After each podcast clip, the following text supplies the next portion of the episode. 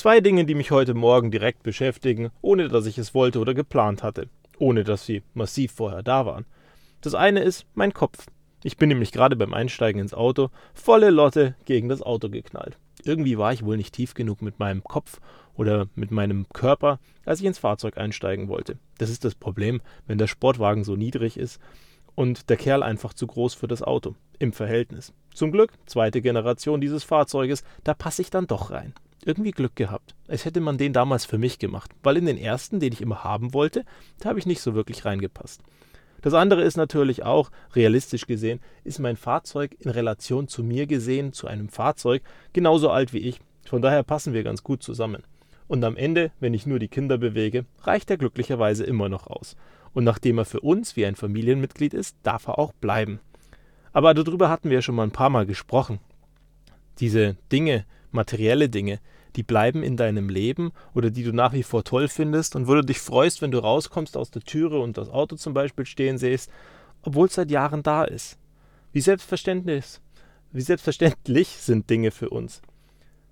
Ganz viele Dinge sind es leider Gottes, dass wir sie als gegeben erachten und uns nicht mehr darüber freuen. Über Dinge uns freuen, die jahrelang schon da sind. Naja, da wird dann das Auto ausgetauscht, weil man alles ja eher wie ein Besitz sieht. Und blöderweise, wenn die Einstellung zu massiv bei dir ist, dann tauschst du eben deinen Lebenspartner auch aus, weil der ist ja auch nur Besitz oder der ist ja einfach da und selbstverständlich. Das ist natürlich nicht so cool.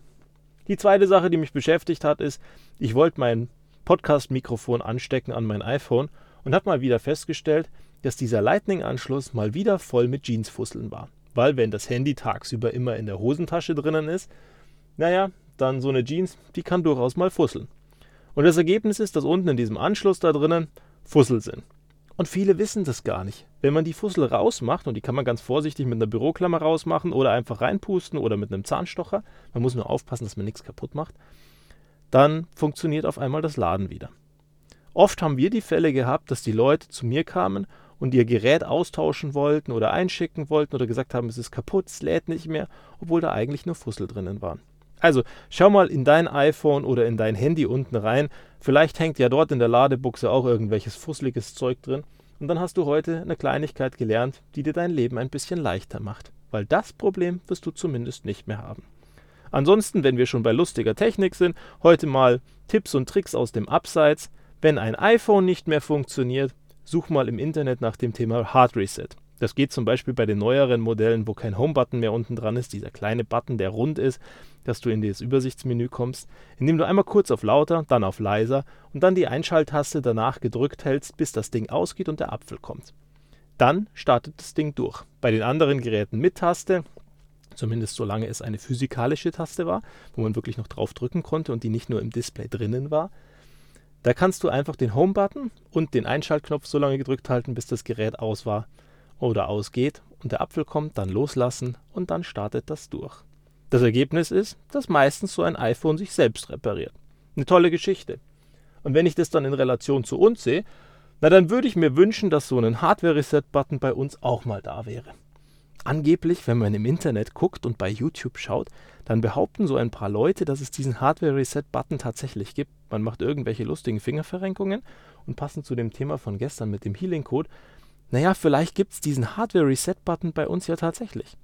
Mal gucken, vielleicht schaffe ich es heute, mich damit ein bisschen zu beschäftigen, weil ich es dann doch durchaus spannend finden würde, wenn wir so eine Option für einen sogenannten Hardware-Reset haben. Weil es gibt ja viele Dinge, die von außen auf uns einprasseln und die uns kaputt machen über die Zeit. Und da wäre es doch toll, wenn wir wie so ein iPhone einfach mit der Basis, die wir mal hatten, die bei der Auslieferung bei so einem Gerät mit dabei war, durchstarten könnten von vorne anfangen könnten. Aber alles andere bleibt da. Die Daten bleiben drauf erhalten, die Sachen, die wir gelernt haben, bleiben drauf erhalten. Nur am Ende geht es uns vielleicht einfach besser. Und ich glaube, das ist was super Wichtiges, was wir uns vor Augen halten sollten.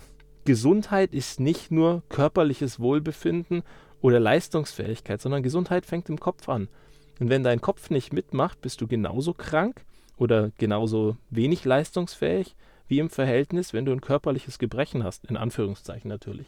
Also eine Erkältung, weil bei einer Erkältung oder bei einer richtig fiesen Grippe, naja, da melden wir uns meistens schon krank. Aber wenn es uns im Kopf nicht gut geht, was tun wir dann?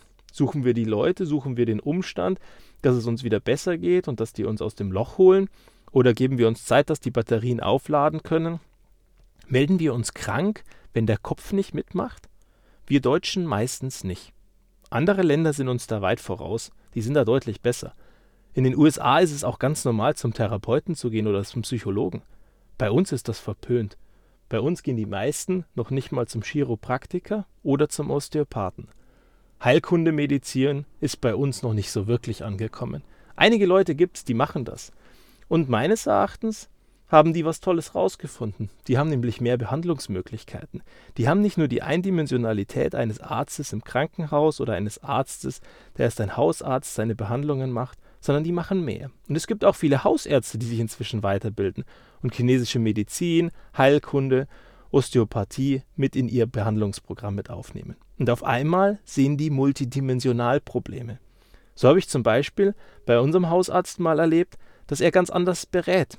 Wenn da jemand mit Problemen hingeht, dann schaut er nicht auf dieses Problem primär, sondern dann führt er ein Gespräch. Er nimmt sich eine halbe Stunde Zeit, unterhält sich mit demjenigen und wenn er am Ende das Gefühl hat, dass das, was gerade als Krankheitsbild da ist, überhaupt nichts mit dem zu tun hat, was sich als Krankheit äußert, dann gibt er demjenigen einen Tipp und sagt, pass mal ein bisschen auf dich auf, vielleicht ist einfach viel zu viel außenrum und macht dich gerade kaputt. Und wenn wir darauf achten, dann wird es uns doch viel besser gehen. Und in Relation zu den Dingen, die wir gestern gelernt haben und dass du dein Traumleben berechnen kannst, naja, da habe ich auch gesagt, wie wahnsinnig wichtig Werte sind. Und wenn ich heute in Werte reingucke, dann glaube ich, dass es super wichtig ist, das zu kennen. Weil nur wenn du das kennst und wenn du weißt, was deine Werte sind, dann kommst du auch Ende, am Ende ein Stück weiter und dann bist du ehrlich zu dir. Weil wenn die Sachen gar nicht zu dir passen, naja, wieso soll es denn dann deins sein? Und wenn wir uns das genauer angucken, und du hörst mich vielleicht auch gerade blättern, da blätter ich gerade in meinem Buch umher und dann heißt hier zwei Arten von Werte. Werte im Sinne von ideellen Werten, also Dinge, die dir wichtig sind, die nicht greifbar sind und Werte im Sinne von materiellen Werten. Und das sind die Sachen, wo du suchen kannst. Wo ist das, was deine Werte ausmacht? In den Dingen, die du besessen hast oder gekauft hast oder bestrebst zu haben? Da sind Dinge dahinter, die verkörpern irgendwas. Für was stehen die für dich? Und auf der anderen Seite im Umgang mit Menschen, wie ist das? Und manchmal ist es so, da prallen dann zwei Welten aufeinander, weil eben die Werte nicht passen. Und wenn wir uns mit Werten beschäftigen, dann könnten wir diese Werte gegeneinander antreten lassen. Und ich gebe dir mal ein paar Beispiele, einfach wild rausgegriffen. Akzeptanz, Ehre, Freiheit, Frieden. Frieden gerade in den letzten Tagen super wichtig. Glaube, Liebe, Mitgefühl, Mut, Loyalität. Gnade, Freude. Ehrfurcht, Dankbarkeit, Begeisterung. Zufriedenheit, Zielstrebigkeit. Und da gibt es in meinem Buch zum Beispiel eine Liste von 69 Werten. Aber die findest du auch im Internet. Und wenn du dich dann mit diesen Werten beschäftigst, dann such dir mal zehn davon aus. Und sag, das wären die, die mir wichtig sind, wenn ich mit Menschen umgehe. Und dann such dir zehn aus, die wären mir wichtig bei den Dingen, die ich haben möchte oder die ich besitze. Und lass die gegeneinander antreten. Was ist dir dann am Ende wirklich wichtig? Und dann kommst du vielleicht auf fünf Werte, die dir wirklich, wirklich wichtig sind. Und wenn du es dann genauer anguckst und Konfliktsituationen mit anderen Menschen anschaust, kommst du vielleicht auch relativ schnell zu dem Schluss, warum du mit diesem Menschen gegenüber ein wahnsinniges Problem hast. Weil er einfach gegen deine Werte ist. Oder deine Werte nicht verkörpert oder sie tritt mit Füßen, wahrscheinlich noch nicht mal beabsichtigt. Und wenn du dann das Gespräch mit ihm suchst und sagst, mir ist Folgendes wichtig, dann klappt es vielleicht besser. Oder du kommst einfach damit klar, dass er ist, wie er ist und eben anders ist. Und anders heißt nicht unbedingt schlecht oder gut, sondern anders heißt einfach nur anders. Und dann kommst du mit ihm besser klar und mit der Situation besser klar, weil du weißt, warum du gerade getriggert wirst. Also, schau mal genauer hin und vor allem pass auf dich auf und bleib gesund.